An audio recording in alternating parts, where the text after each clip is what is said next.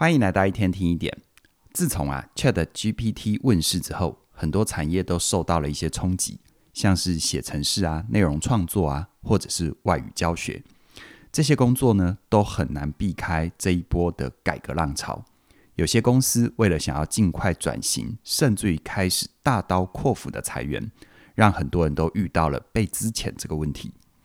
最近有一个学员就跟我分享。他出社会这三年来一直在负责翻译的工作，每次交稿也很准时，而且呢，他很喜欢这份工作。只是今年开工没多久，他就突然被无预警的裁员。一开始很错愕，而除此之外呢，他还感受到另外三种情绪。最明显的就是愤怒。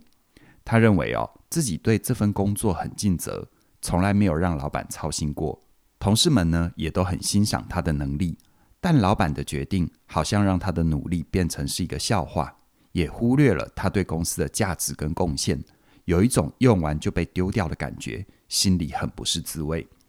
再来呢，他也感受到了内疚。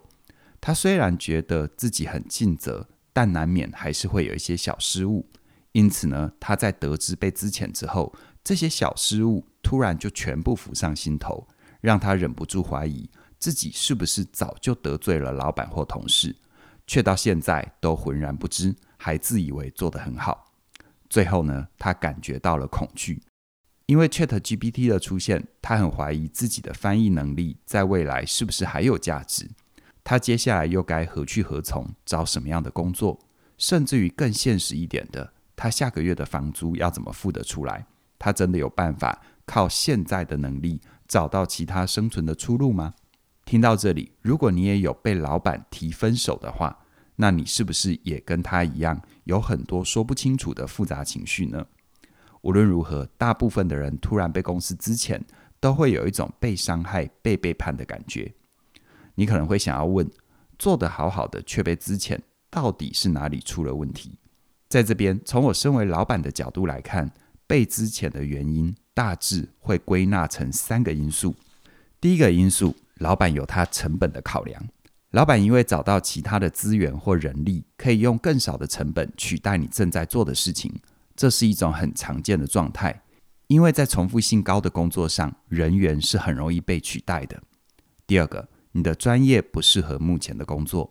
撇除态度、沟通上面的能力，如果你在这方面都很正向，也都尽力做到该做的，但老板还是认为你不适任，不符合公司的期望。那这就代表公司想要前进的方向不适合跟着你一起前进，没有办法让你发挥所学。比如说，公司原本是做代工，现在要做自己的品牌，那么在研发新产品、新技术，或者是研究消费者需求的时候，他们所需要的专业是不太一样的。第三个，大环境强迫公司必须转型，像是新的政策的颁布，或者是 AI 技术的出现。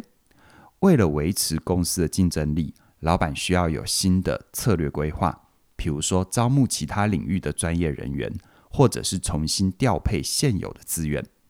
让公司有办法在大环境里继续生存下去，找到新的出路。所以不得不请你离开。不管是上面的哪一种，面对市场的变化，所有人都是会被影响的。尤其现在 AI 技术的运用，就像当年发明汽车。这对马车夫而言是一个非常大的威胁，但这不等于发明汽车是有问题的，也不代表大家想要做汽车是一件不好的事情。当大环境发生改变，所有人都像是一起经历了一场大地震。有些房子抗震性很好，可以度过一次又一次的震荡，而有些可能会撑不住，一震就垮了。所以责怪地震是没有用的。此外呢，在地震的时候，大家都会只想要保护自己，这也是很正常的。也因为这样，如果你搜寻有关被资遣的文章，几乎所有的人力资源专家，他们都会跟你说，你需要不断地提升自己的能力，避免被市场淘汰。换句话说，防止被资遣最好的方法是培养自己的抗震体质，而这需要在太平时期就要慢慢的累积，加强自己的耐震度。才有办法做到真正的防护，而这类文章，我相信大家也都读过很多。我今天不用琢磨太多。在这里，我反而是想要花一点时间跟你分享，如果之前它就是发生了，就像是地震就已经来了，你的房子就是已经垮了，那么你唯一能够做的就是接受这个事实，并且用最小的伤害想办法过渡到下一个阶段。这句话，很真实，它可能没有那么的疗愈，但却能够帮助你走过生涯的低潮。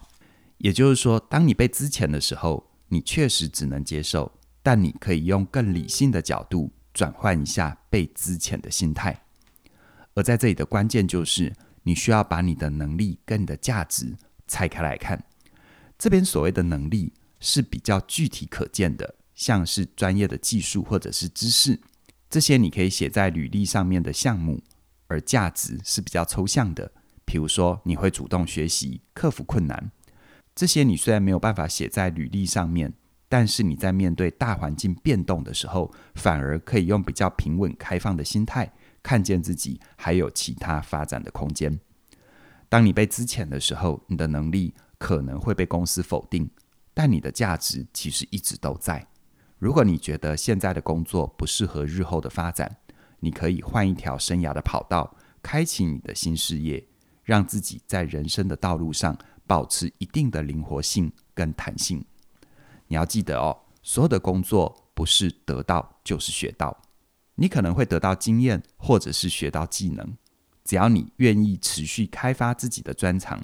观察业界的变化跟动态。你就能够因应环境持续累积能力跟价值，降低自己被资遣的风险，甚至于换取到你可以随时用脚来投票的权利。但我不是你的老板或同事，我没有办法帮你评估真实的状况。而如果资遣真的不幸发生了，在离开公司之前，你在面对老板跟同事，你可以有两个参考的原则。第一个，你可以争取该有的权益。像是申请非自愿离职书、计算正确的资遣费，或者是申请谋职假这一类的，这些详细的资讯，你可以到劳动部的资遣解雇权益小百科来查询，来帮助你在离开之前得到应有的待遇跟喘息的空间。而第二个呢，完成你的工作交接，无论你现在多么的慌张错愕。只要你用正面的态度来看待自己这份工作的最后阶段，你就能够优雅的转身，让大家对你最后的印象还是很美好的。毕竟公司里的人脉都是有价值，无论未来有什么变化，你都能够保有再合作的空间，留得日后好相见嘛。最后呢，我要再次提醒你，被资遣的时候，最重要的就是用最小的伤害想办法过渡到下一个阶段。如果你是资遣员工的老板，你也需要学会好好的说再见，不然你的处理如果太过粗暴，或者是一拖再拖，都会对公司的整体运营造成很大的负面影响。所以呢，我很鼓励你，无论你是提出资遣的一方，还是被资遣的一方，我跟嘉玲老师的全新线上课程《好好说再见》，都会是你现阶段需要的学习。在这门课程里面的第五章。我就有针对职场的离线，从提出者跟回应者的角度，帮助你看见职场分离的过程，让你对于资遣或者是终止合作有更多的体悟跟认识。除此之外，你也能够学到各种常见的关系分离，像是家庭啊、友情啊、爱情啊，或者是生命的离线。这些分离对于人的价值跟意义，都是你在当下很难去觉察的。因此呢，你需要先学会，也需要事后疗伤，而好好说再见，都会帮助你从更高、更宏观的角度重新理解分离这门人生的必修课，让你看见爱跟安全感的存在，并且带着祝福跟勇气过渡到下一个阶段。欢迎你现在就加入这门课程，你能够享受超早鸟的优惠二二八八，用这门课九个小时的学习时间。打破你对于分离这个功课的特定想象，这个价格只到五月十号的晚上九点，错过了就再也回不来喽。希望你现在就手刀加入，让我跟嘉玲陪伴你度过生命里面的难关，看见乌云背后的太阳。详细的课程资讯在我们的说明栏里都有连结，期待你的加入。那么今天就跟你聊到这边了，谢谢你的收听，我们再会。